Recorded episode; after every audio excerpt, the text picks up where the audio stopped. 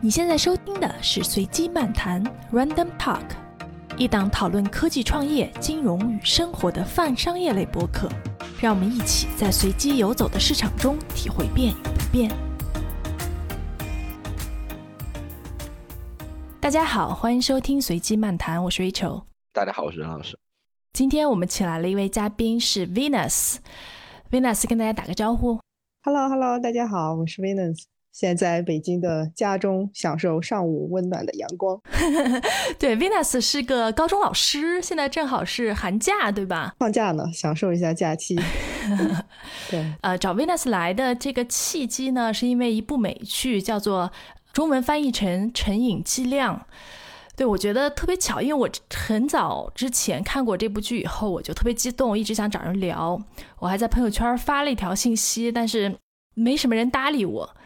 然后就在前两天呢，我看到 Venus 的朋友圈，然后也 PO 了一条看完这个剧以后的感想。他提了几个问题，我觉得和我想要聊的还蛮契合的，所以就请 Venus 来上我们的节目，一起聊一聊这个话题。刚刚我们简单介绍了一下 Venus，他是一个高中老师。Venus，你还想再补充一下自己的信息吗？跟大家简单介绍一下自己。好呀，我现在在一个创新高中，然后带青少年，主要是以高中生为主，带他们做一些呃社会实践类的一些项目。然后我自己本身也不是一路就是从体制内上来的这种老师的背景啊，但是我觉得是基于我本身是有这样的一个教育理想，是特别希望教育本身可以帮助每个人发挥他自己的潜力，不管是说在之前的一些教育的公司，包括现在像学校里面，然后有时候也带一些不同的外面的夏令营啊什么的，其实都是基于我本身有这样的一腔热情。然后我自己本身也特别喜欢看一些能引发深度思考的，包括一些社会问题的啊一些剧。然后呢，基于它，可能比如说也会有很多机会和我带的学习者们进行一些探讨。然后我觉得这个本身对于一个人的影响是很长远的。然后我觉得也。会深刻的帮一个人整理他自己如何看待这个世界上发生的一些事情。在上个学期也在学院里面开了一门课，主要也是讲社会议题，然后包括一些新闻呀，然后跟学生们一起分享的这样一个课程。然后也让我觉得这事儿特别重要。对，所以其实今天很开心，然后可以我们一起在这里一起来探讨一些我觉得很重要的一些话题吧。我觉得激发彼此的对于一些问题的看法还是特别有意思的。所以你很有可能会把这个当做一个案例，然后下个学期和同学们讨论，是不是？是的。哎，我觉得你的这个工作非常的有意义，也非常有趣。其实刚刚听了 Venus 介绍，我觉得我们也应该再单独找你一期，我们聊一聊创新教育这件事情。其实也是我们一直非常感兴趣的话题。然后回到我们这次的话题，任老师是没有看过这个剧，对吧？对，我正在百度这个恶补功课呢。对对，我觉得肯定有很多听众也没有看过，我可以简单的介绍一下。豆瓣上一个网友叫做陈依林，他总结了一下奥施康定的编年史，我觉得挺有意思的。我大概简单的讲一下，大家可能就可以感受出来为什么这个公司和这款药能够引起这么大的轰动，是一个很重要的社会事件。一九九五年，赛克勒家族百分之百持股的制药公司普渡制药研发出阿片类止痛药奥施康定。为了追求更多的目的，自一九九六年起。普渡制药开始了一项渗透至美国政治和医疗内部，并长达十几年之久的药品营销。自1996年至2003年，处方阿片类药物奥施康定的最高剂量从十毫克逐步上升为160毫克，也就是说，它最开始一片是十毫克，然后到后面一片是一百六十毫克。这个在剧里面都有讲。而其不易成瘾的合法标签，使滥用药物成为正当理由，并逐步占据毒品市场。与此同时，美国各地的犯罪率显著上升。一九九九年，弗吉尼亚州各地的监狱服刑人数比一九九五年翻了一倍，也就是四年翻了一倍。两千年，奥施康定的年销量销售额达到十亿美金。二零零二年底，奥施康定每周的销售额就超过三千万美元。年销售额超过二十亿美元，也就相当于从二零零零年到二零零二年，短短两年的时间，他们的销售额就翻了一倍。啊，从这些一些简单的它的描述，大家就可以看出来说，这个药在美国社会引起了非常大的影响。整个这个成瘾剂量这个剧呢，大概就讲的是这样的一个过程，里面有好几条线，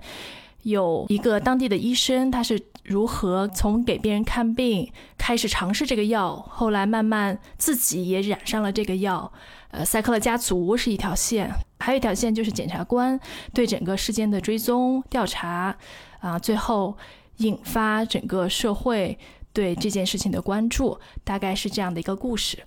Venus 有没有什么补充？这里边还有关于那个普渡家族他们招的一批啊，就是卖药的这样的销售人员，算医药代表，对对对，还有医药代表的一条线，还有那个医生的，就是最开始治的病人，然后他们是一路怎么就是受到这个药的影响，然后自己成瘾的这样一条线，对，几条线穿插，对，而且它的时间线也非常的错综复杂。他一直在追问一个问题，就是为什么这样一款明显的可以让人上瘾的药物，能够一路得到批准，并且推广到如此广泛的地步，而且在造成如此大的不良影响的情况下，它依旧可以售卖，而且扩张。他就一直沿着这个追问，然后不同的线索逐步给你展开。所以这个剧在豆瓣上的评分是九点四分。建议大家有机会的话可以看一下。当然，我们不是一个聊影评的节目哈。我们看完这个剧，其实也是对里面的一些问题有一些想法。我们都知道，这个奥司康定是一个止痛药，所以它针对的病人通常肯定是有痛苦的。在这个剧当中，它最早渗透的人群就是。美国一些红脖子地区就有一些非常重劳动力的工人，在这个剧里面就是他们是采矿的工人啊。有一个女孩儿，她是采矿的时候背部受了伤，然后医生就给她开了这个药，这也是让人看了非常就是难受心揪的一个部分。就这些人本身就已经非常的不容易了，然后又变成了卖止疼药的制药公司最主要的目标。这里面就有一个很重要的问题，就是关于疼痛。我想问问 Venus 和任老师，你们怎么看疼痛和止疼药这件事情啊？疼就吃药呗啊，我我还挺看得开这事儿。首先，我我一直的感觉是说，大家对疼受的这个耐受程度应该还差挺多的。反正我去医院，医生会告诉我说，哎，好像你怎么就这么怕疼什么的，医医生会明确的跟我说这话，然后我会觉得，哦，那可能真的就是这样子，好像这事儿你也没什么办法。这就跟你手机的这个摄像头有一些会敏感一点，或者怎么着，那只要在合理范围以内，好像也没有什么特别可以做的事儿。所以大家对疼痛的耐受肯定会不一样，而且这个可能跟你的经历啊，这些可能也有也有一定的关系。你经历过的。你觉得最严重的疼痛是什么程度？我没有经历过那几个级别最高的。那你周围有家人有过类似的经历吗？你观察到的会有吧？嗯，就还是会有，但这事儿就是。不同的人，而且可能对不同事情也会有那个。我前几年去做过一次肠镜，我也认识有朋友就做个肠镜就做的死去活来的那种。然后我就做的那种普通的肠镜，也没有做无痛什么的，因为据说打了麻药，如果比如说它导致你肠道出血，你可能也也发现不了。然后我躺那儿的状况是觉得有点疼，但可能跟我。就我那段时间是肚子不舒服才去做做肠镜的，就可能跟我平时肚子不舒服的那个状况是一样的，所以对我来讲，就好像我会觉得，哎，肠镜这件事情其实并不是一个特别不能忍受的疼痛，可能就跟我日常的这个状况差不多。那我也见过一些人就去做肠镜，可能整个手术没开始，然后就人就下来了，就因为他可能就觉得特别受不了。但我就说，整个大的背景是我其实是一个还蛮怕疼的人，所以我会发现说这件事情实际上跟人有关，可能也跟具体的这个项目会有关系啊。当然，就是疼不疼和你能不能忍住，可能又是不一样的。我知道会有一些人他可能有一点事儿就大惊小怪的就会闹，另外一些人可能其实蛮那个的，他也不说话，因因为这件事情你可能会映射到说。你会发现有有些人，他不只是这种肉体上的疼痛，他可能精神上压力很大，他也不说话。嗯啊，然后另外一些人，你会发现他可能是有那么一点事儿，就特别多愁善感啊那种感觉。那所以说，我说这件事情可能跟你整个的肉体耐受度，还无关的是说你你在精神上面你对这种事情态度和控制的程度。嗯，所以我觉得这个其实还拉得蛮开的。然后止疼药我没有发现特别的理由说一定不能吃。当然，我是假设这种事儿，FDA 也好，CFDA 也好，他会去帮我搞定，说一定不要有特别严重的后果啊。当然，你你刚才提到这些事情，肯定这里边也也会有一些灰色地带，医药公司在里边的这些东西。呃，顺便说一句，你刚才提到的这个所谓的阿片类，其实就是咱们国内说的鸦片，对吧？对。那 Venus 呢？你有没有经历过怎么样的疼痛，或者看到周围的人经历过什么样的疼痛？我自己我觉得可能刚刚好还是属于就是比较能忍受疼痛的类型。我我记得刚刚任老师有讲的时候，我就忽然间想到我。印象中，因为我就是还没有结婚生孩子嘛，所以没有这部分疼痛。但我自己现在能感受到，想想上一次觉得挺疼还撑过来的是我去拔牙。然后呢，我和一般的人去拔牙不一样的是，就是我一下把四颗都拔了。我我当时觉得就挺无所谓的，因为那个医生会说，通常别人都会拔一边儿，然后呢上边和下边你都拔了，然后呢你就会用另外一边来吃饭。然后我当时就觉得那。我干脆就一次性，我就全边就是就喝一些流食吧，然后这样我就可以全拔了，还省事儿。然后后面就是跟一些朋友讲到的时候，他们都会说啊，那你看我拔了我这一边，我都觉得非常难受，特别疼哇，好勇敢，好厉害。我也是借着那次机会，就觉得我可能确实会相对于身边的朋友来讲，嗯，就是会比较能忍受疼痛。比如说去健身啊，然后我觉得有很多真的是就是第二天运动完特别疼，身上特别难受。我其实还挺享受，就是比如说我健身之后身上的那些肌肉酸痛，然后会让我真切的感受到，哇，就我昨天练了胳膊，我前天练了腿。就其实我我自己本身啊，当然有一些很多什么外伤啊，就。一不小心割到手了，这种疼痛确实是就是比较难以忍受。但我觉得我知道它本身是因为我做了一些对它好的事情，然后它会产生一些酸痛。我觉得这我我还挺希望有这样疼痛伴随着我的。哎，我问一下，就是你拔牙那次，医生有给你开止痛药吗？没有，他有问你吗？还是说他默认就是不需要开？他会在那个伤口那儿放一个药物，在那儿止血，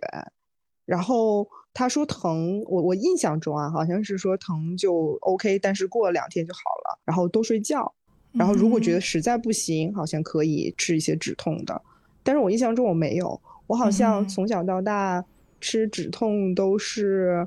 确实是有的时候痛经非常难受，然后白天又有工作啊什么的，就不希望这个影响，然后会吃止痛药。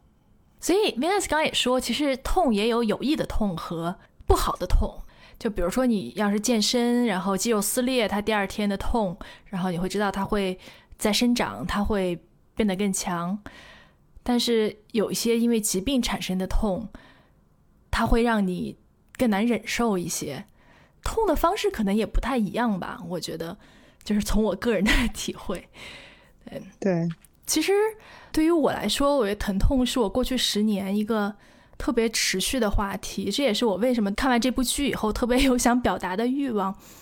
对，因为我有子宫腺肌症，它是一种在经期会非常疼痛的一种疾病。有人说过，它的疼痛程度可能跟生孩子差不多，而且它每个月都疼，有时候每个月可以疼十天。当然，我觉得肯定会有比这更疼的。但是怎么讲呢？我做过五次手术，然后生过两个孩子。我觉得我对疼痛还是见过一些世面，但是肯定会有比我更疼的，比如说一些癌症患者，我觉得那可能是另外的一个级别吧。但是就在我的疼痛的历史当中，是这样的，就是我在国内的时候，好像有一个认知，就是能不吃止疼药就不吃止疼药。所以就像可能很多女生从小痛经的这种，很少会说。学校的医生呐，或者是家长会说你可以吃止疼药，除非说第二天有考试，或者是高考之前这种的。然后像我也是，就是能忍则忍，这个忍受的过程其实还是蛮痛苦的。然后后来我觉得这几年会好一些，大家也会做一些普及，因为你知道普通的痛经它就是因为分泌一些肾上腺素，然后那个普通的止痛止疼药，比如布洛芬呐这种的，你只要提前吃，其实还是会有一些有效的作用。现在很多科普作家在做一些普及，我觉得可能会慢慢好一点。但是我来美国以后，我发现美国对于止痛药的态度是完全另一个等级的。医生默认你不应该忍受疼痛，就任何疼痛。你都不应该去忍受，所以在美国有一件事情叫做疼痛管理，不管你是什么疼痛，你都可以去，他会根据你的不同的疼痛开不同的止疼药。我可以举个例子，就是我在美国做过一次手术，然后我做完手术出来了以后，首先我的肚子上会连着一止痛泵，它会释放止痛药到我的身体里面，然后在这个比如三天之后你要把这个去掉，你就会有。我大概拿回家里有四种止疼药，从最普通的布洛芬开始，然后是有一种神经类的，然后有阿片类的。阿片类有两种止疼药，它就像是不同的层。第一层，比如说你吃布洛芬，如果没有用，你再往上加，就是它默认你不应该有疼痛。我是不是说太多了？你们有没有什么要问的？没有，我正在很认真的听呢。就是中国，我猜是不是跟以前这种就是医疗资源，我觉得会有一些关系。就我我我能想到的场景，当然就可能是，你你在战争片里边，现在战争片基本就都还是抗日战争或者二战那个阶段的。中国这边疼了，那就反正忍着，然后就一副特别凄惨的画面。然后如果你去看那个欧美的那些呢，可能就会好一点，就是有受伤啊什么的，一剂吗啡歘就给你上来。所以好像。至少就回到那个阶段，我的感觉是说，实际上跟医疗资源其实是有一定的关系的。后来是不是反正大家多少有一点养成习惯了？就你说这事儿的时候，我我反正就回想自己，好像我确实就会有那个心理上的暗示，就会觉得止痛药可以吃。我我刚才说了，我我对这事儿的态度一直是觉得该吃就吃。但是另外一方面，我也不知道是医生给我的这个认识，还是我自己的这个认识，我会觉得。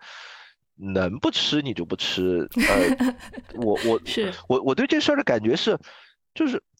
我我自自己的理解是，疼痛是你自己身体的一个观察机制，就是你能自己观察盯着这事儿，你就别睡着了，因为你你你睡着了以后，这事儿可能容易失控，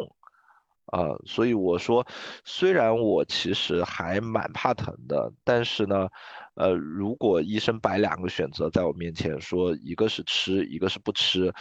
呃，我在能忍受的范围以内，我其实是会选择不吃的。你你就像肠镜这种事情，我就压根我就觉得说我应该默认先去做那个，这就是不打麻药的。如果我觉得受不了，我再去考虑那个打麻药的。我这个是我的正常的思维方式，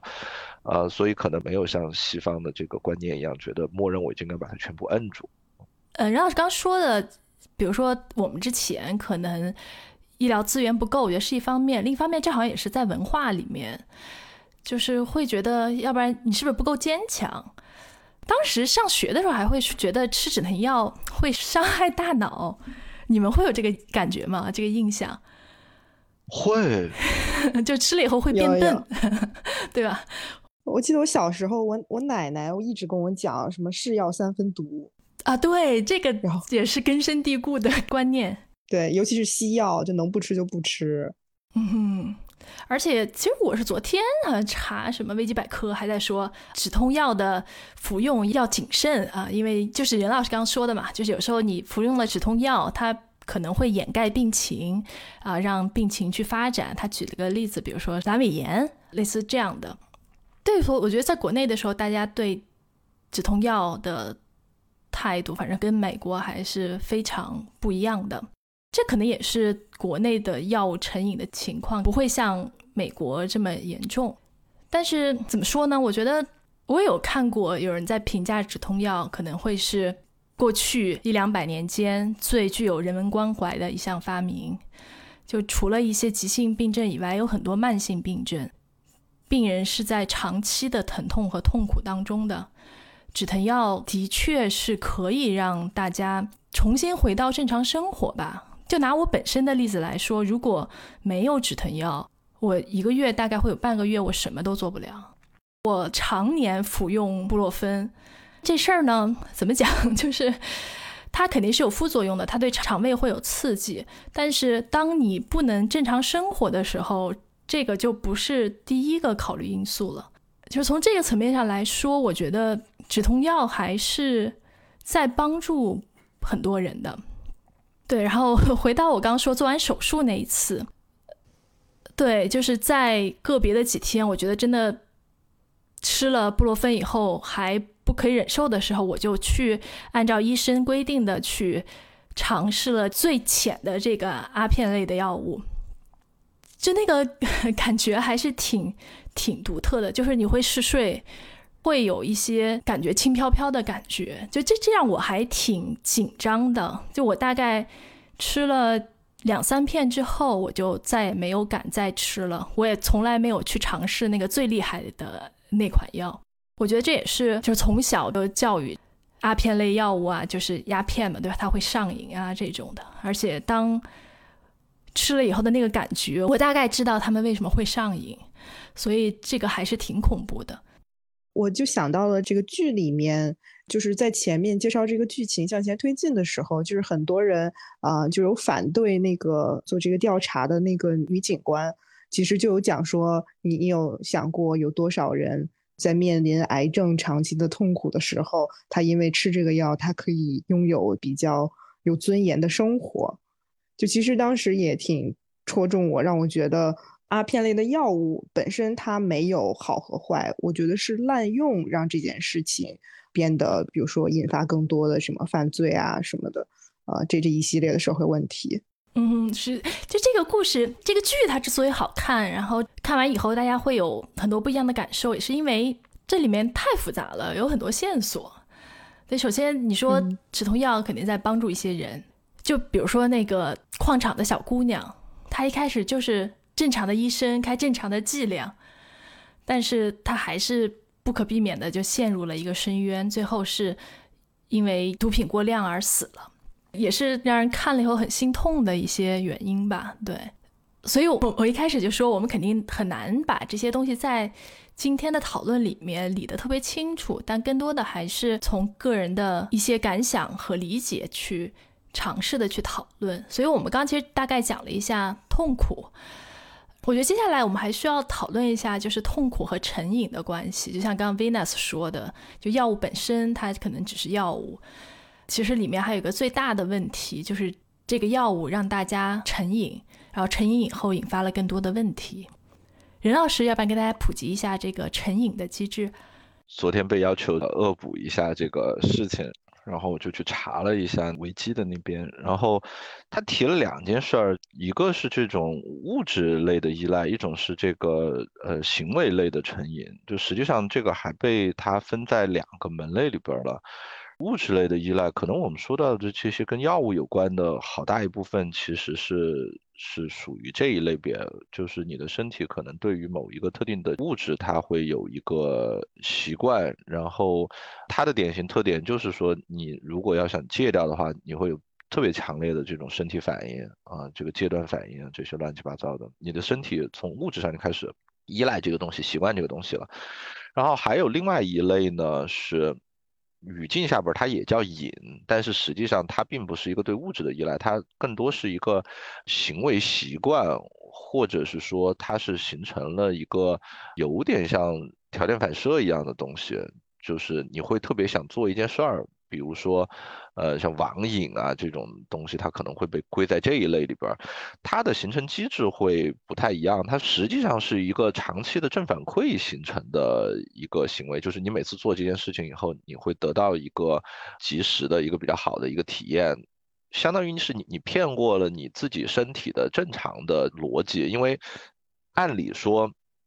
人嘛，你的身体结构都会使得让你去做这个对自己有利的这个事情，啊，所以当你去做这个事情可以获得短期的这些好处的时候，短期的这种正反馈的时候呢，你就会不停的去强化你的这个行为模式。但是怎么样它会被确认为瘾呢？这里边又涉及到一个价值判断，就是如果说我们认为这件事情长期对你是有害的，但短期对你是有利的，并且你又形成了这个行为习惯，大家把它叫做瘾。但如果倒过来，就比如说像健身这种事儿，我们认为啊，长期、短期可能对你都是有利的，所以大家可能就不把它叫做瘾。所以这种意义上的瘾和我们前边说的这种身体意义上的瘾，它其实蛮不一样的。两点事情就是，第一个，它并不存在所谓的戒断反应，你并不会因为你戒掉网瘾，然后你就生活不能自理，就流着哈喇子就那个状况。这是它的第一个比较大的区别。第二个比较大的区别是，它里边本身其实涉及到一个挺主观的一个价值判断，它隐含的事情是。你形成了短期的行为习惯，但是侵害你的长期利益。但是所谓的你的长期利益到底是个什么样子？这事儿实际上我们得放长了看。就像网瘾一样，可能十年以前大家对这事儿提的非常多，觉得这是一个挺坏的事情。最近这些年，我看大家已经提的少了，可能大家已经觉得你每天花十八个小时泡在互联网上，已经不一定是一个坏事儿了。嗯，所以我我现在看到的主要是这两个方面。咱们今天的讨论更多好像是集中在前边一个，就是呃物理性的这种成瘾上边。我们待会儿要聊这种行为类的嘛？我觉得可能也会涉及到吧。嗯，以我这个非专业人士，我我也就大概能能学习到这么多了。更深的，这么他也说脑子里边有各种结构啊这些的，我也就 什么都没记下来，我就忘了啊。Venus 对于痛苦和成瘾有什么要补充的吗？没有，我就是因为看了剧之后，我就去读了一本书，就是讲那个人类上瘾史的，叫《上瘾五百年》。然后我还没有看完，大概那个就是我觉得这也是引发我思考很有意思的一个方面，就是比如说呃，让人类上瘾的，就是这个剧中的像阿片类的药物，那可能还有比如说香烟，然后酒，然后包括咖啡，然后包括像巧克力什么这一系列，它里面还有咖啡因的一些饮品。就是讲这个怎么最初其实它只是当地人就是嚼在嘴里面，然后觉得可以提神的这样一个叫什么一个食物，后面就是普及到全世界，让全世界范围内它成为一个非常影响大家，也不是也不是影响大家生活吧，不一定是负面的，但也确实是成为每个人生活中必不可缺的一部分。比如说，可能我们经常朋友出去聚会就开始喝个酒，然后很多人就养成了这个吸烟的一些习惯。其实这里面有讲很多是，呃，由于整个那个时候通过战争的普及，然后再往前面可能是通过全球的这样的贸易，然后也因为有很多这个资本的驱动，这事儿赚钱，然后他开始让这个成为社会中非常重要的一个潮流，比如说喝咖啡成为一个潮流。然后我觉得从这个历史的角度上，让我觉得啊还挺有意思的。然后它里面也讲到有一些，比如说像什么槟榔啊，这样同样也具备这样子的一个。呃，提神效果，但它就没有成为全世界的大家都普遍接受的这么一个东西。然后我觉得还还挺有意思的，从从这种角度上去看。对我，我觉得在我们平时讨论成瘾这件事情上，会有不一样的语境嘛。就比如说，对于一些成瘾，比如说烟瘾啊，或者是网瘾啊，或者是其他的一些，我们有时候会觉得，那可能这个人意志力不够。就是当一个人他有了某种瘾，我们经常会觉得这个人是意志力不够。但是我们从这个剧里面看到，说其实有时候成瘾是跟痛苦有密切关联的。当然，这个药是个止疼药嘛，就很多人开始服用这个止痛药，就是因为。他有疼痛，就包括这个剧里的这个主角，这个医生，他也是因为出了一个车祸，他又要赶紧回去照顾一个病人，所以他就接受了别人给他的这个奥施康定，然后从此就开始一直的服用。就是刚任老师大概讲了一下成瘾的机制，就是在这种情况下，当药物影响了你的神经系统，你的很多决定是很难自己去做的，特别是当你平时有痛苦的时候。我觉得上瘾真的是，就是还是挺容易的一件事情。就是我记得我第一次吃阿片类药物，就是浑身都不疼了。我觉得那是很久没有体会过的一种感受。我觉得从这个层面讲，有时候你你很难特别直接的就去谴责一个有瘾的人，然后说他意志力不够。对，就是他介绍成瘾机制的时候，他文献里边他会提到他。有两种嘛，一种是所谓的正向的正向的一个增强，另外一个是所谓的一个负向的一个增强。当然，这两件事在我看来可能没有特别严格的区分啊。不过大体上来讲，正向增强就是说你你做这件事儿你就特别嗨，比如说可能轻飘飘的感觉啊，或者是怎么样？就这种。另外一种呢，就是你做了这件事儿以后呢，你就没有那么不爽。他举了一个例子，他说有好多小朋友在家长的唠叨下去做作业啊，或者去干了一件什么事儿，他可能他做这件事的目的是说为了让你家长不要唠叨他，他其实是为了避免被唠叨这么一个状态。那止疼药其实是属于比较典型的后边一种，我觉得就是能让你从这个痛苦中间把自己给弄出来。所以，在我听起来是个蛮常见的事儿。我们大部分人其实都会为了避免痛苦去做各式各样的事情嘛。我并不觉得这个事情会有特别大的不对的地方，嗯。但是还是回到前面说的那个价值判断的问题。我们当把这个事情说成是一个瘾，去特别严肃的看待它的时候，其实隐含的一个顾虑是觉得它会有特别大的长期危害。比如说，我现在每天早上起来也都喝咖啡，确实是喝了咖啡以后，早上起来就会比较精神一点，就不会特别困。但我没有把这个当成一件特别大的问题，可能潜在的是，我觉得好像对我身体也没有那么大的危害，啊，所以我每天都还习惯性的这么做。你说这件事儿有没有到成瘾？比如说我就戒不掉，我也其实没试过，呃，有可能我如果真的要戒它，也会有一些还。挺麻烦的问题，比如说会不会就每天早上就特别没精神啊什么的，有可能会有这种情况啊。哎，但是在有一些语境里面，大家说自己咖啡成瘾，好像是某种褒义的，或者是炫耀类型的，就感觉好像我的生活比较有品味，就是咖啡是我生活中的一个必备品。呃，那你要看你喝的是什么嘛，对吧？就是呃，至少前几年，对吧？你在国内你。呃，星巴克成瘾，那可能大家觉得哦，对吧？你喝的是三十块钱价位的饮品，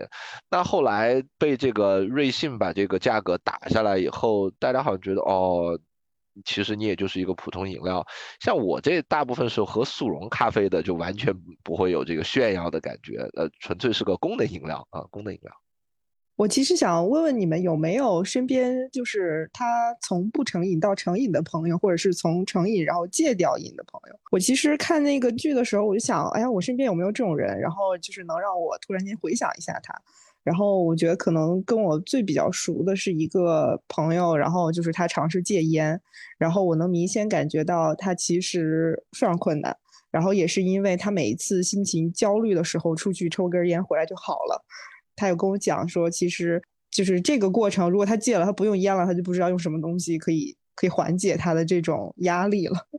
对，你们有遇到这样的朋友吗？就是我我的这些亲人里边，就是戒烟复吸，就是属于这个不断重复的主题啊。当然戒酒也会有类似的情况啊，但是烟好像更普遍一点。哎，这个过程中会有痛苦吗？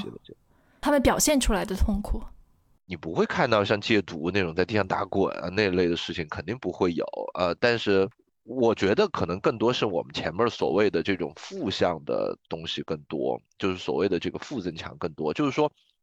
他不是那个不抽烟的时候就会在地上打滚，或者是流着哈喇子，或者是怎么样。但是呢，确实是你让他抽一根烟或者喝一杯酒，他就能嗨起来。或者是说，当他没有烟或者。他克制自己不抽烟的时候，会不会情绪暴躁啊？呃，焦躁啊，或者有一些不太好的这个身体反应？对，嗯哼。呃，身体反应我觉得不一定，但就是整人整个精神状态肯定就是不好的。而且我我听到的情况比较典型的就是，他如果是在别的地方不太需要消耗他控制力的时候，他能控制住。但是如果其他的事情比较麻烦。啊，比如说工作上遇到一些难题，或者是，呃，今天晚上我就得熬个夜，或者是呃这一类的事情的时候，他就会觉得这个东西是他一个一个这个什么，就我我觉得其实所有人都会有这个情况，就根本和烟酒没关系，就跟我老想减肥，但是如果我每天也没什么事儿干，我可能能控制住自己，但我今天要是特别烦躁了，我就是得吃点东西舒缓一下压力。我觉得他们在那种情况下去诉诸于烟酒，和我不开心了就去弄弄些吃的或者暴饮暴食，其实没有任何区别，至少在这个性质上面没有任何任何区别，可能程度上边或者大家在观感上会有一些不一样，但实际上在我看来蛮像的。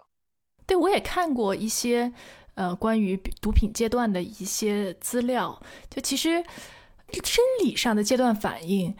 很快就是会会过去，大概也就是几周到一两个月这样，身体上的阶段反应其实就已经过去了。但是更长的是心理上的阶段反应，就是当你有任何不顺利，或者是情绪抑郁，或者是受到什么打击的时候，你就很容易又找到那一个寄托。就刚刚任老师说的，其实有时候大家对于 就在心理层面上的对于某一项东西的依赖，不管是行为什么的，可能是更难去戒断的。其实，在这个剧中，我觉得还有一件事情，我觉得也挺有意思的。当然，这个药物成瘾，这些人非常明显，但是其他很多人他都有某种程度上的瘾。比如说，检察官这两个检察官就会有很明显的，你可以叫工作上瘾，或者是叫办案上瘾。其中有一个还得了癌症啊，另一个也是，就是非常执着的只关心这一件事情，他很难关心到他旁边的人，肯定会影响到他自己的家庭生活。但是你可以看到他好像不得不这么做。就在这个案子结束之后，他会感到非常的空虚，然后他马上找来了另一个药厂的案子。我觉得这某种意义上也是一个成瘾。另外，里面的那个医药代表，其实他自己也说说。这些病人可能是因为药物成瘾，但我们好像也上瘾了。我们是对于赚钱上瘾。某种意义上，他们知道说他们在做的这件事情并不完全符合于良心，它造成了很多人的痛苦，但是他停不下来，因为这给他带来了很多的利润，让他们赚到很多钱。我觉得，包括里面最开始查这个案子的有一个缉毒警官，一个女的，她也是非常执着的去。追这个案子，然后导致自己婚姻也破裂了，然后在工作当中的人际关系也弄得很糟。我就想说，这个成瘾这件事情，可能并没有离大家那么远，或者它的形式也会更多种多样。是啊，就特别是这种行为型的，就是大家都会有你长期形成的一个行为习惯，而且对生活中绝大多数的事情，其实都会有一个所谓合适的一个度嘛。当你超过了那个度以后，可能它就是不是那么好的事情啊。但是每个人其实生活中都会有一些过量的东西，不管是你特别想吃东西，还是你特别想花钱，或者是你抽烟吸毒，包括工作，我觉得其实都是这样子。但是人一旦形成了这种。正反馈以后，你就都是非常容易陷进去，就会去过量的去干一件什么事儿。小朋友偏科其实不也是就这么回事儿吗？就是我去学这个，然后学完以后老师夸奖我或者怎么着，我就特别爽啊，然后我就把时间更多的都投入到这个课里边去，其他科目的时间可能就少了，我我最后就偏科了。这不也就是这么件事儿吗？所以行为成瘾，我我的感觉是，它其实里边的这种价值判断其实非常多，而且我们整体上来讲，就是对于这种生理上的和心理上的那种传统被认为是成瘾的事情，和那种传统不被认为是成瘾的事情，可能其实它是个蛮连续的一个连续体，而不是说切的特别明显的这么一个呃非此即彼的一个东西。像刚才这个 Venus 提到的这些。槟榔啊、茶呀、烟呐、酒啊，一直到像特别这个的什么止疼药啊、最最极端毒品啊，这些实际上连续性都蛮强的。我们知道好多现在被认为是毒品的东西，最早其实都是药物，然后可能更早的时候，它又有很大一部分它实际上是被这种休闲类的食品，就是像什么咖啡呀这些，不断的被提纯，可能就提纯到那个那个地步了。所以，可能瘾这件事情离我们所有人的生活都没有那么的远。我其实想说，是我觉得看要看这个呃成瘾，或者说我们走向极端这件事情，是不是这个个体他本身有意识而为之，就他是不是自主选择。就英文有一个词叫 conscious，就是他是不是 consciously 就是在做这件事情。然后，比如说，我觉得我看剧里面，因为他们像像奥斯康定这样的药物，它已经改变了大脑的一些结构。然后，它最初被使用这种药物，也不是说他自主选择说我要用这个药物，我非常知道它可能会带来什么后果。那我觉得这种可能确实就是一个社会问题了。但比如说，我觉得也也有人，他其实是自主选择的。就我自己选择，我要比如说喝咖啡，我知道这个咖啡给我带来什么，那 OK，我就愿意做这种选择。就其实我自己觉得，它可能在这个剧里面引发我思考的是，它可能是一个更大的议题。比如说，我我们在学校里面也会有一些，就是现在青少年会刷抖音啊，刷一些短视频，然后或者说跟着什么博主学化妆什么，然后他就突然间成为他生活的全部了，包括打游戏啊什么的。这种时候就让我去想说，这个并不一定是他自主选择的，而且还是在他青少年时期，他可能并没有那么强的这种自主意识。那这种情况下怎么办？然后我觉得这可能就是一个比较大的社会议题了。就可能个体的价值选择会，他只要是有意识的就可以。但是如果这件事情是没有办法控制，比如说就是，对吧？像剧里面那样，他们每个人就已经被医生开了这样的药方，他没有办法选择，这个可能就是一个比较严重的问题了。嗯，我觉得还有一点就是，他是不是可以停得下来？我觉得这也是。刚任老师说的对吧？就是其实这是个连续的曲线，但是到哪一点算是成瘾了呢？就看他能不能自主的选择停下来。刚刚 Venus 说的，他是不是能够有意识的去做这个行为选择？其实当他已经成瘾的时候，肯定就已经变成无意识的了，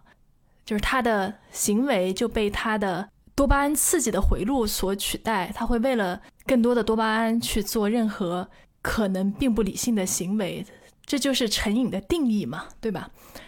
就我看那个时候，因为吃奥斯康定这个药已经对大脑造成了一定的就是损伤，我其实也挺诧异。当就我不知道那个 Rachel 和任老师，我觉得你可以讲一下，就是我我其实挺诧异，为什么他们没有去寻求帮助，或者说整个这种寻求帮助的系统，因为后面那个医生他也有建造这样的一个康复中心，就是为什么？就是它已经造成了身体上，并不是说我提升意志力就能瞬间变好，就能戒断的这样的情况的时候，没有去寻求就是外界的用一些专业性的这种支持。我其实挺好奇，不知道你们有没有在美国有一些什么样的经验？就国内可能这方面做的确实也不是特别多。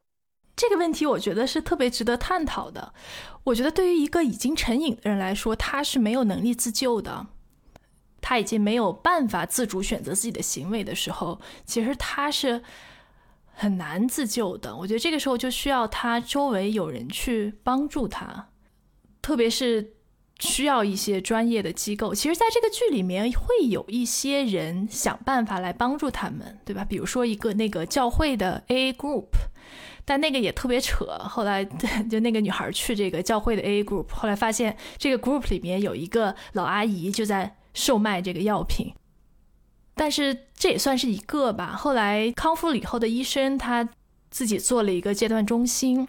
其实，在美国，我了解的不是特别多啊，但是这种康复中心肯定是有的，而且大部分的康复也都是自愿的。当然，有这种因为吸毒被。警察去强制戒毒的这种也有，但是成功率会很低，因为你很难去保证长期的一个治疗。所以，对于深度成瘾的来说，我觉得他周围的支持力量可能是更重要的。哎，说到那个 AA 那个。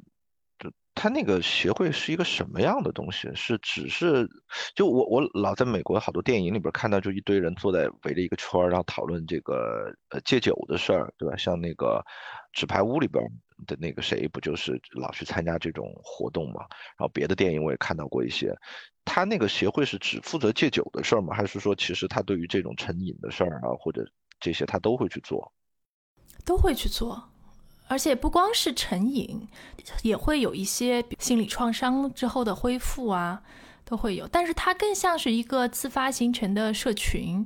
它也不会有说医生啊什么特别强制的干预，它更多的是一个互助的协会，大家一起来，然后共同分享，形成一个这样的社群，寻找支持吧，更多的是。感觉这种东西听着还挺有效的，因为我了解到的是不是好像。至少在国内戒毒其实还挺难彻底戒断的，所以国内对于毒这件事情，我的理解是历史的上的处理办法其实主要是靠政府行政层面，就根本让你碰不到你的毒瘾，好多时候不是被你自己戒断的，可能是政府把这些你你买毒品的渠道全都给你铲断了，或者是把你给关起来了，大部分是通过这个处理，可能就从虎门销烟那个年代就都是按这种。行政的方式来介入的居多。但是你像那种更轻度一点的这些事情，你无法用这种方式来操作的。呃，你像烟啊，像酒啊，像槟榔啊，像这一类的这个事儿，是不是这种互助式的方式才可能是更能够去帮你把这个事情从心理上给抹掉的？反正我经常看那些剧里面，我我我总觉得很少成功吧。我其实挺挺向往，如果有。自己遇到一些挑战，然后大家可以在一个小组里面，然后彼此支持。那不知道为什么我自己有这样的一个感受，可能也可能是这种剧里面都通常不会讲他成功的故事，我都会觉得，就因为跟这些人没有任何之前的一些包括情感上的连接，那这些人给的这种支持，我觉得其实是很这个效果会不不是很大。然后其实让我想到的是剧里面的那个那个女孩儿。其实是已经打算去跟着那个医生去戒断了，但是在这之前，他打了一个电话给他之前啊谈过恋爱的一个人，然后有问他还有没有机会复合，然后他跟他讲说没有办法了，他挂了电话痛哭，然后晚上就又去复吸，然后他就死了。反正让我思考，我觉得其实是一些在生活中最重要的人。可能是爱的人，然后可能是父母亲人、朋友这一系列的人，我觉得对于成瘾的人的支持会更重要。就当你觉得自己已经放弃自己了，这个时候你需要有人来给你兜底，你至少得有人还愿意拉你一把，不然就是真的感觉会被世界抛弃的感觉。对，就很难会有力量。但是刚说那个 A group，我不知道，就是我。因为生病嘛，然后我写了篇文章，就讲我生病的这个过程，然后我就找到了一些病友，然后我觉得这个支持是非常大的，就是会有一些人他真的知道你经历过什么，就是疼痛这件事情是特别个人的，你很难跟别人描述说你到底怎么疼，疼到什么程度，听的人也很难说感同身受，而且因为疼痛的种类实在是太多了，而且。它不光是强度的问题，不同的类型，它给人的感受可能也是不一样的。当有一些人，他真的可以了解你的感受，然后知道你在经历什么，我觉得这是一种特别大的释放。我有时候会和我的这个病友打电话，其实也就是聊聊天，然后互相吐吐槽，然后就会觉得心情舒畅一点，或者说没有那么压抑。因为这里面有很多，就当你比如说被一个慢性病困扰。或者是陷入到某一个你很难解脱的瘾当中，你是有很大的心理压力的。面对别人没有办法理解你的时候，你会有很多自我怀疑。这个时候，我觉得类似于 AA Group 或者是一些可以信任、互相理解的人的沟通，其实是非常重要的心理支持。就在这个层面上，我会觉得爱你的人、你的家人肯定是兜底的。就当你放弃自己的时候，你的家人不放弃你，我觉得这是给你希望的。然后再往上，可能就是一些可以互相理解、然后互相支持的人，他们可以抱团取暖。其实更重要的，你需要在此之上还会有更专业的机构，它不管是社会公益组织也好，还是真的就是医院也好，就像剧中的这个奥斯康定，他最后其实。我们看到至少剧中体现的有效的一个戒断方法，还是通过药物来层层的去戒断。包括说很多，比如说慢性病，对吧？它可能需要药物，需要手术去治疗；还有一些心理疾病，它可能需要更专业的心理医生啊，同时也需要药物去干预，可能是这样的一个结构吧。这是我的个人体验哈。我觉得在美国相对来说。每一层的支持都是有的，它不一定足够，但是你要是愿意去找，可能都是找得到的。但是在国内的话，其实我不知道，就我的了解来看，我觉得在 A group 这个层面可能就是缺少的。很多专业的阶段机构应该也是有吧，但应该比较少。其实我还查了一个数据，就是因为我觉得在国内的中文语境里面，大家讨论成瘾这件事情其实挺少的。我就在想，是不是？中国人不成瘾，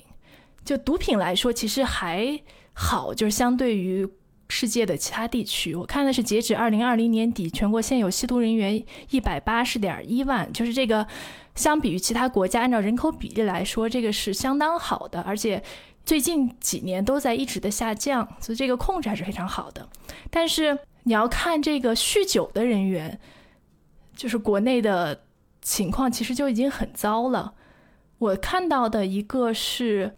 二零一八年的数据吧，就是中国酗酒死亡人数在全世界排第一，每年有七十万人直接因为酒精而死亡，大概是这样的一个数据。但是国内的酗酒人员只有不到百分之一接受过治疗，就是其实这个治疗是非常欠缺的，或者说这个支持服务是跟不上的。当然，这个只是我非常粗浅的在网上查的一些资料。我搜了一下，我发现。北京还真的有 AA，当然就是活动可能没有那么多啊。就它有一个网站叫 AA 北京点 com，然后呢，它这个里边有线上活动，也有线下活动。它线下活动可能大部分就集中在在东城区的一个地方啊。我我还考虑什么时候要不要带我孩子去溜达一下。最近有非常多的这个线上的这个活动。蛮有意思的事情是，它这个网站默认好像是个英文网站，所以我猜是不是它在国内的影响力也不是特别大。当然，它有一些活动呢，它会专门标记出来这个活动是一个中文活动，可见它这个活动里边可能默认的也是英文活动是为主的。确实是我的感觉是，今天咱们提起来这件事情以前，我我不知道有人在国内参加过这一类的这个事情啊，就这一类的组织好像在国内真的是不多。我听起来就有点像病友会的这个感觉，对吧？就是一堆都有这个同样问题的人，然后都都。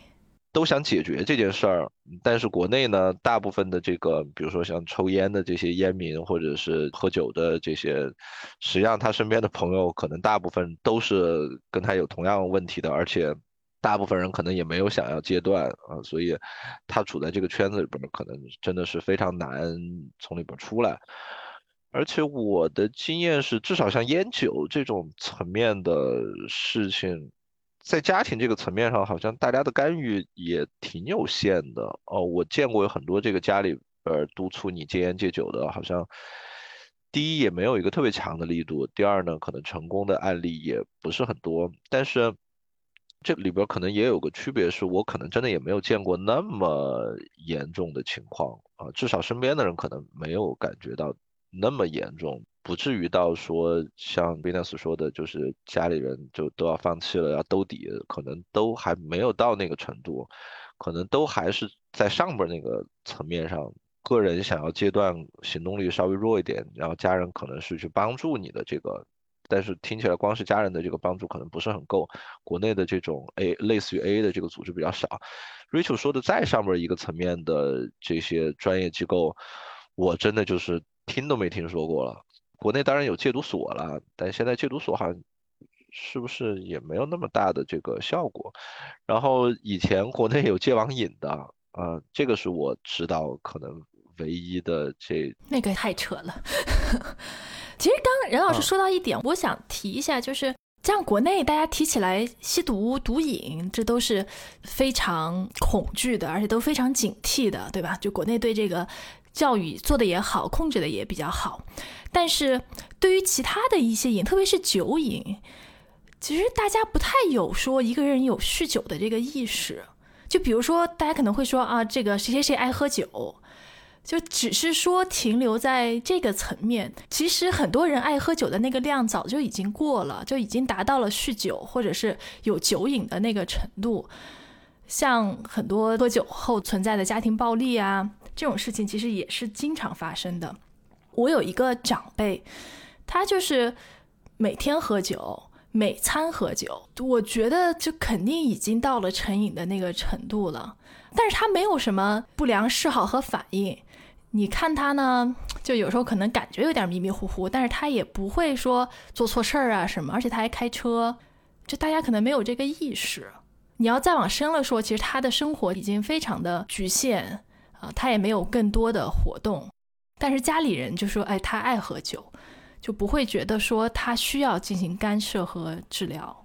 哎，对，就是我我也其实掌握不好这个度，因为你说国内的这个酗酒死亡人数在全世界排名第一的时候，我其实完全没有意识到，我还在琢磨说是不是大家对于酗酒的这个标准会不太一样。我不知道是不是我想错了呀？就是我好像没有在身边见到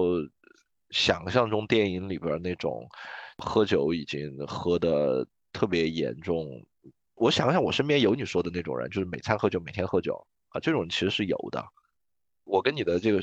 感觉差不多，就身边家人没有觉得这是一个特别大不了的问题。我们说，也就是说啊，他挺爱喝酒的。会觉得他需要戒了，就是我会觉得他喝太多需要戒，这个是是有的，但就可能没有到说家里一家人围起来商量说要不要把他关起来啊，这个或者说要不要送他去医院，好像没有到那么严重。所以 Vidas，你觉得呢？我看你的提纲里提到的一个问题就是，如果你周围有比较近的亲人或者是你爱的人正在被成瘾所折磨，什么是最好的支持方式？我觉得是，嗯，这个剧里面还是那个小女孩，她的爸爸妈妈，就是她妈妈带她去教会。咱们现在单说这个故事，我觉得看起来听起来很滑稽，就是一个女孩，她已经对海洛因成瘾了，然后她妈妈给她想的解决方案是带她去教会，然后让她相信主的力量可以治愈她，让她不断的提升自己的信念。你不是因为意志力不强大所以戒不掉。而是因为他已经超过了人能控制的这个范围，然后那这种情况下，就是我觉得作为亲人要帮他寻找一系列能支持他戒断，然后的一种办法，然后用科学的方法，包括就是剧里面的那个医生，他后面自己也通过去医院一步一步听这种专家的建议，才最终戒掉的。这也引发我一个思考，就是我其实也打算后面回去学校和学生们一起聊一聊，就是说。那当我们爱的人遇到这种情况的时候，我们要支持他的是什么？我觉得一方面是这种科学的方法，帮他找到经过证实的、有科学研究证明可以戒断的方法，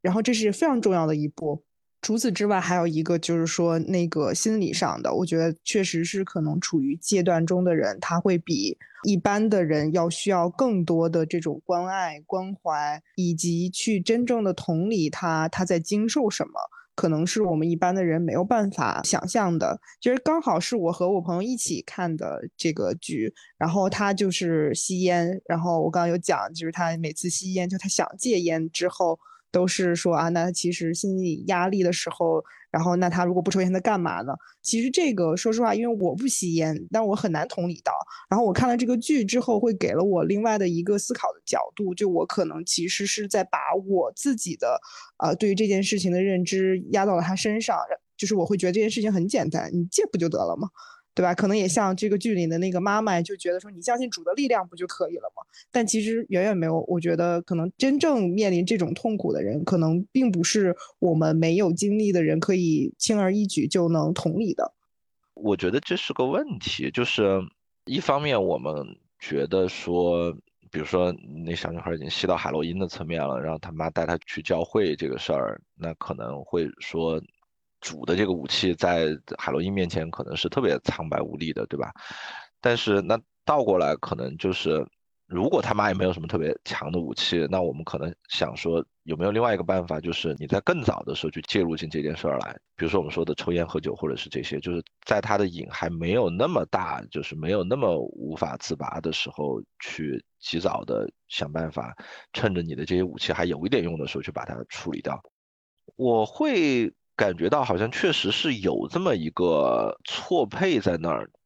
不是说大家没有足够强的武器，而是说当你意识到你该使用这个武器的时候，这个武器可能已经不够强了啊！就当你意识到你该带他去教会的时候，可能这已经不是教会能解决的事儿了，呃，或者类似的就是。当你觉得你为了让他戒烟，应该把他关起来一个月的时候，可能这事儿已经已已经不好使了。你在前面的时候可能觉得这事儿没那么大，只是对吧？设一个手机提醒，或者是去参加一个什么微信打卡群，就这种特别轻的手段，或者是每天来翻一翻你的包包，看看里面有有没有烟。其实这些手段不是说没有用，如果你在特别早的时候去用这些手段，可能其实你也就把这事儿控制住了啊。但是。我见到的大部分的情况是你，你刚开始可能觉得没那么大个事儿，然后就用比较轻的手段，但是随着你的这个手段升级，又赶不上这个情况的恶化程度，所以你你永远是跑在这个后边。我我就想说，就对于这个事情，身边的人到底应该在一个什么样的时间去去介入这个情况？呃，特别是在西方的这个语境下边，我还能想到是，实际上你是一个蛮侵犯个人自由的一个问题的。中国可能大家没有那么多人顾虑，就是可能顶多就是说你你这个人一点都不酷，你你老对别人逼一逼什么的，呃，但在西方，如果你亲人也好，朋友也好，你要特别。强烈的干涉一个人的生活，这其实有些时候可能是一个法律层面的事儿。你你就像借这种比较强的这个瘾，如果你不限制他人身自由，你不去做一些比较极端的这个事情的话，其实你根本处理不了他。你就像国内当时网瘾戒断中心之所以搞得那么怨声载道，不就是因为他用的这些手段所谓的太过激了吗？但实际上我的感觉是，我们不说他那个手段过不过激，但就那么过激的手段，都不是特别戒得断。当时。对，就像比如我看见我们家那个长辈他酗酒，但是我没有办法跟他说，我也不知道怎么跟他说。他毕竟不是我爸，对吧？没有那么直接的关系，对我也不知道该怎么办。而且关于任何瘾戒断，你不管是抽烟、喝酒，还是更严重的，就是如果你没有自己要戒断的意识，你基本上是很难戒除的。对我们聊这个瘾就已经 聊了这个很长时间了。我觉得这是一个需要从个人、家庭、知识、社会支持这些都需要配合，是一个全方面的一个配合，才有可能达到好的效果。对我，我们可以再往下哈，就是关于公正的问题，我觉得这是 Venus 提出来的，你可以跟大家讲一讲，你当时为什么会想到这个角度，或者你想讨论的是什么呢？嗯，我当时想到公正的问题是基于一个大背景，然后一个是奥斯康定的这个公司，然后它其实是把它推向了整个社会。理论上说，FDA 是应该作为就是管控这类药物是否对整个社会造成就比较重大影响的这样一个呃标准制定的这样一个机构吧。然后当它推向这个社会的时候，其实公众是没有选择的。我印象很深刻，就是后面那个缉毒的那个女警察，她有讲说是有最终这个案子结束的时候，然后她有跟那两位检察官就有讲说感谢你们把公正然后带给了大家还是什么，我我不太记得了，但大概意思其实就讲说就是谁来为这件事情的公正负责，因为公众没有选择，他只知道他自己的利益被侵害了。但是我的利益是怎么被侵害的？那以及就是这里面谁该为这件事情负责，谁又该主持正义？就我看到那个剧中非常心痛，然后是比如说那些小孩子，他就是疼啊，然后他去看病了，他没有做错任何事情，但是他又没有选择，然后成瘾了，可能他的一生就毁了。就我其实经常会跟啊学生们探讨这样的话题，比如说我们会聊一些社会新闻什么的，就想说我其实骨子里是特别希望。同样都是培养未来的国家的一些啊建设者，那我其实我挺希望我自己带的学生，然后我希望他们成为什么样的人？其中一个是很重要的品质，我觉得是说他们愿意看到这个世界上还有哪些没有被关注到的普通人，然后他们愿意去为这些人伸张正义，把他们的故事讲给更多的人听。那这也是我自己非常相信的一个事儿。所以当我想到这，我觉得要跟这个剧里面。看到检察官，然后看到缉毒警察，他们有在努力尝试。那我觉得至少是有这样一些人把它当为己任，去在解决整个社会的这种不公平的问题。嗯哼，对我补充一下这个背景的数据哈，我是查到是说，自一九九九年以来，美国累计约有七百万人使用奥施康定后上瘾，超过二十万人次因过量服用药物死亡。然后这件事情的结果呢，是说一直到二零二零年，普渡制药才对于其公司生产的奥施康定涉及的刑事指控认罪，并同意赔付八十三亿美元罚款，约合五百四十五亿人民币。普渡制药也宣布破产。令人唏嘘的是，普渡制药虽然受到了法律的制裁，但是它背后的塞克勒家族却全身而退，无一人受到法律制裁。这是整个事件的结果。因为刚 Venus 大概讲了一下他的感受哈，我补充一下这个背景。这个事儿，我的感觉是，确实它有个特别不好弄的地方。关于说，我们在中国的感觉是觉得这个事儿就应该是一个特别家长是一个大包大揽式的，就像我前面说到的，中国从那个虎门销烟开始，这事儿的逻辑整个就是说，你不要去依赖个人的自控能力，你也不要去依赖所谓的市场，你就是在政府的这个层面去直接画一条线，说，OK，烟和酒是我能接受的底线。鸦片是我不能接受的，然后我就直接划断一条线，去把这个东西放在这个地方的。总之，中国的方法就是政府去切一条特别明确的线，说这边是可以的，那边是完全不可以的。然后呢，你在这个线的周围呢，就会发现一些蛮有意思的事情。有一些人，实际上你是可以想见，他可能有一些合理的场景。他应该是可以使用到某一些东西的，比如说，在美国大家就会觉得吃大麻是是一件可接受的事情啊，至少对一部分的患者来说，但在中国就完全不是这样子。但在中国你也会看到另外一面，就是会有一些人他用的这些东西可能毒性没有那么大，像烟或者酒，但是他可能用的程度是非常多的。就中国会有这么大一个更明显的一个边界在那儿。然后呢，在在西方世界里边呢，他可能就讲究民主，他讲究自由，可能政府说这些事儿。我不要去替你们决定，你们自己决定吧。我把这个事儿就给你相对放的比较开，所以整个的这个过渡会更平缓一点点。到底哪件事情是更对的？呃，我觉得不好说。我作为一个中国人呢，我的这个逻辑肯定是这种更家长式的。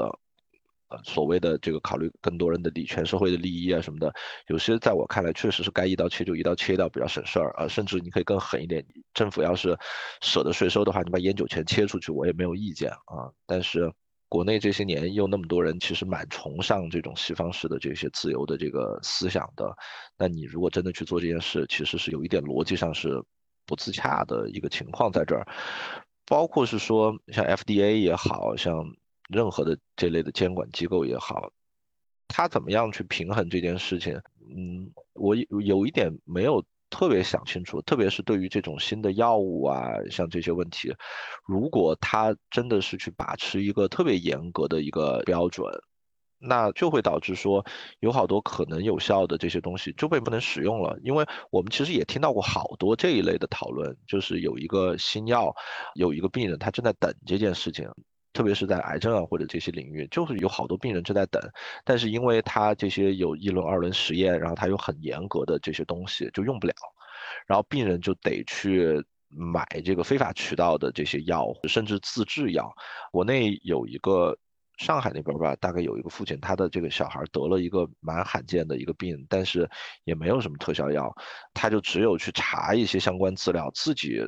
因因为他正好家里边有一些这些条件，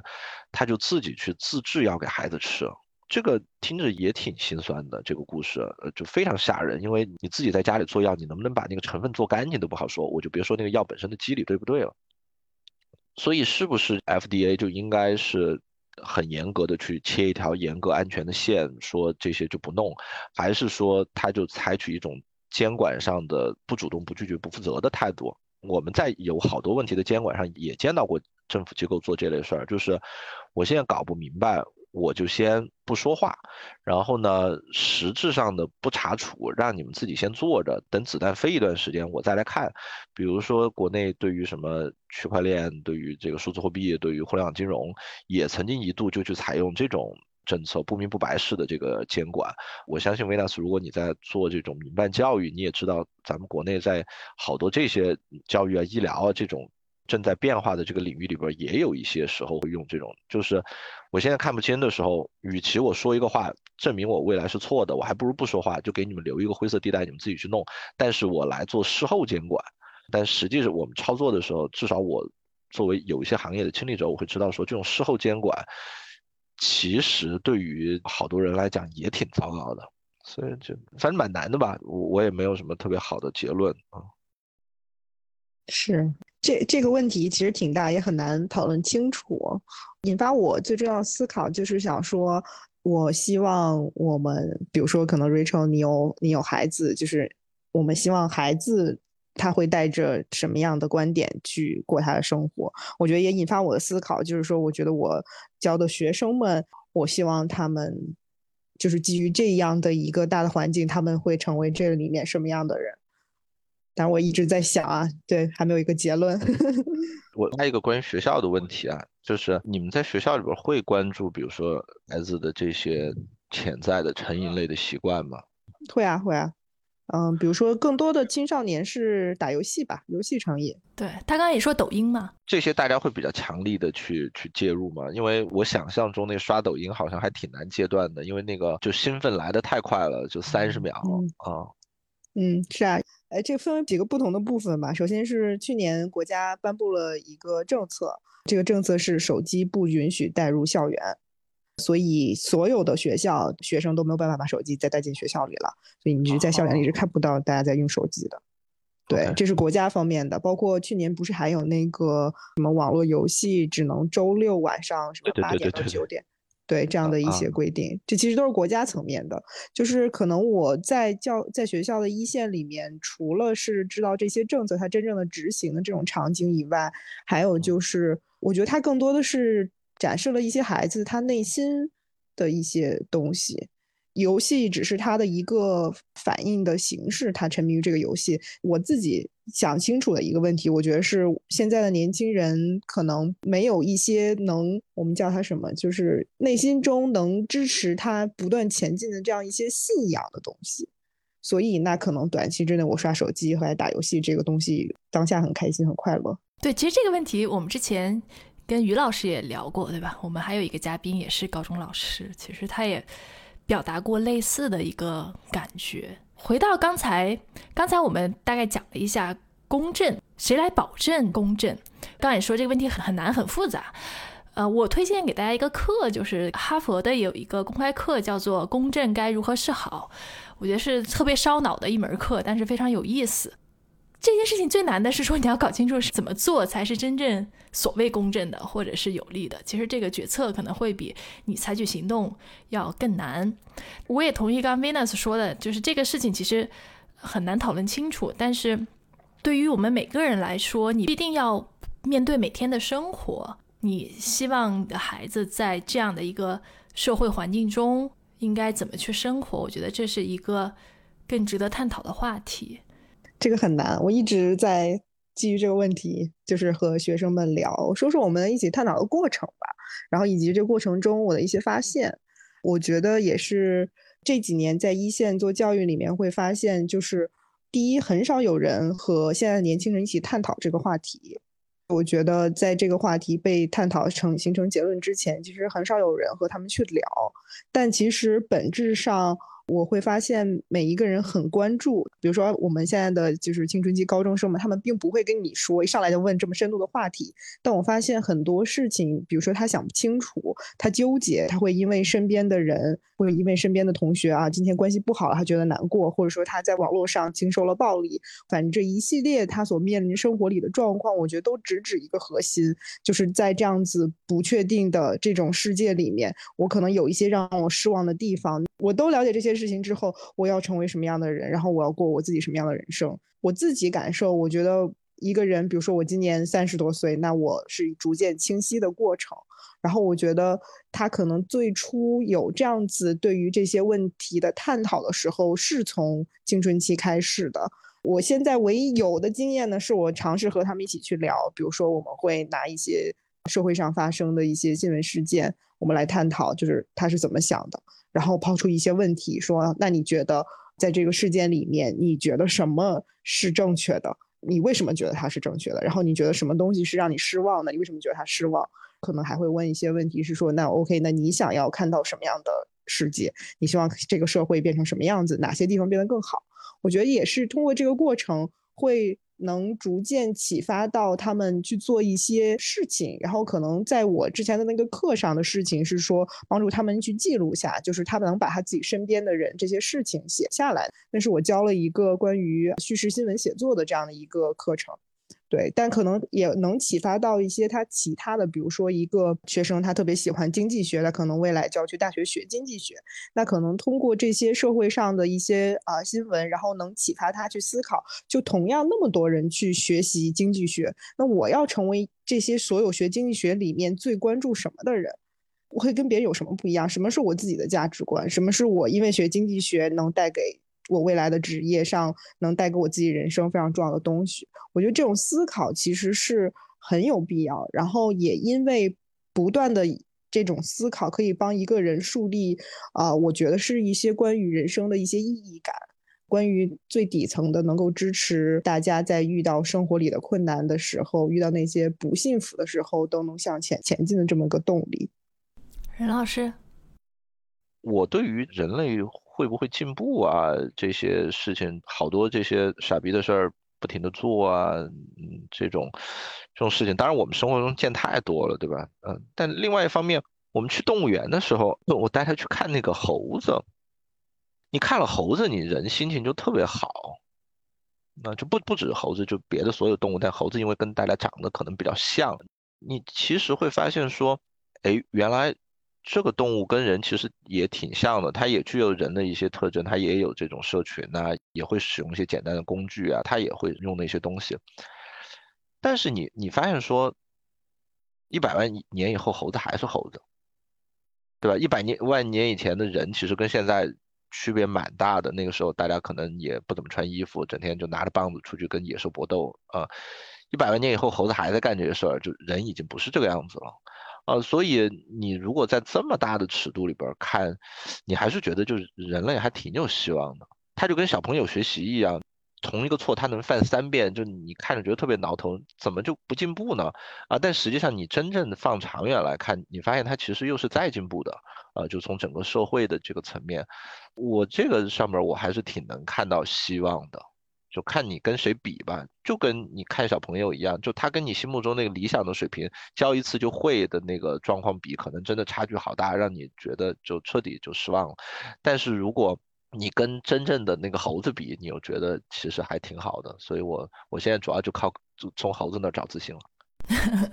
我是觉得好像我们一直有一种叙事，就是说。孩子是天真无邪的，他们是对这个世界充满了乐观和希望的。然后随着他们长大，现实社会会给他们很多打击，然后让他们发现这个世界原来并不这么美好，然后有很多灰暗的东西，然后社会上有很多不公正的东西，而且他们又改变不了，他们该怎么办？好像一直有一个这样的叙事，在这种叙事下呢，你就会面临说，要不然我同流合污，然后要不然呢，我就坚持我自己，但是做一个异类，或者是做一个被边缘化的不那么成功的人。嗯，但我觉得我不知道这种叙事是哪里来的，现在是不是还有？但是我记得我小时候，特别是大学毕业的时候，会给自己这样一种叙事。但是我现在回头看，我觉得。其实并不是这样的，这个世界一直是这样，它有好的，有不好的，而且它有很强的复杂性，因为它是由人组成的。每一件你看上去让你失望的事情，后面都有一个、两个、三个、四个人，然后他们有他们的无奈，他们有动机，当然肯定也有所谓这个坏人，对吧？但是这就是这个世界多样性的一部分。我是觉得，就不管是对我自己的小朋友，还是说对年轻人，就不要把这个认为是社会的坏，或者是黑暗的一面。它是一面，但它还有另一面。每一个黑暗的一面都有阳光的另一面，就是让大家能尽可能的理解社会的复杂性，尽可能的去同理每一个人。反正这是我希望我的。孩子可以做到的，当然这个肯定不容易。还有就是，其实我挺同意任老师说的，因为这两年嘛，啊，加上疫情啊，然后各种事情都会觉得每个人都挺受打击的，各种奇怪的事情发生，所以大家都会偏向于比较悲观。但是从更长的时间线来看，人类其实是在不断的进步的。你从这个生活条件来比，对吧？现在最普通的一个人，可能也比五百年前或者一千年前的皇帝过的日子要好。你可以想象，没有抽水马桶，然后没有自来水的生活吗？这是物质层面。但从意识层面或者精神层面的话，你可以看看现代女性的状况。当然，还有很多国家和地区女性生活的非常惨，但是你跟更早之前比，其实已经自由民主了很多。你就更不要提黑人的状况了。其实这些都是非常明显的改善。所以在这个意义上，我是相信说人类会越来越好。而且这个越来越好，很大的一个前提也是因为它存在多样性和复杂性，它是一个非常复杂的、互相制衡和牵制和进步的一个系统。对，这也回到我们说的这个剧，就是其实很复杂这个过程。检察官揭露了他们的罪行，虽然并没有马上定罪，但是引发了更多的人的思考和关注，然后出现了大规模的游行。呃，更多的人来给他们施压，最后虽然说，呃，塞克勒家族并没有人去因此坐牢，但是公司也破产了，这个药的销量其实也急剧下滑了，到最后公正还是体现了出来，所以从这个层面上，我对人类整体还是比较乐观的。嗯，我说一个我看这个剧的在豆瓣上的评价，在各方评价上，我觉得有点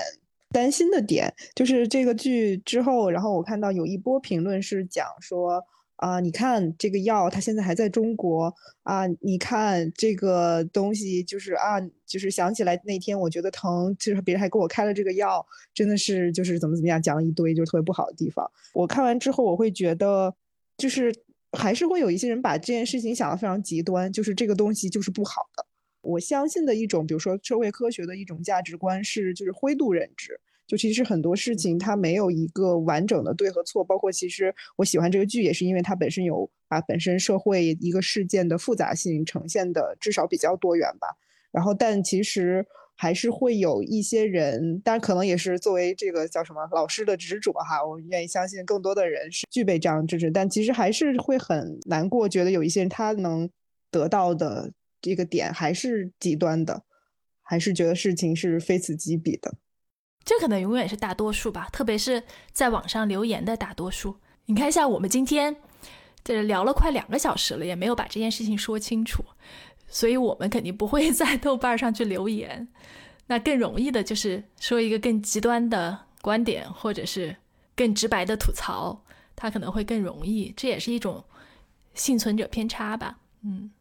嗯，是是，我们讨论也挺长时间的了。嗯，最后大家可以想一下，还有什么想说还没有说到的？我其实是想讲，是说成瘾那一块儿，我其实是简单的提到了一下，比如说短视频。包括游戏，然后其实可能还有一些其他的，比如说就是资本驱动的，比如说让一些年轻人去网贷、信用卡，包括赌博，其实有一系列这样的问题。针对这一部分，因为其实年轻人他如果不了解的话，或者是说在他年轻的时候没有具备这样的意识去判断的话，我是觉得本身现在不管是家庭教育也好，还是学校教育也好，对这件事情其实是没有一个认知，是说我们要教给年轻人什么。然后，但这个事情其实是啊，我觉得是需要做的。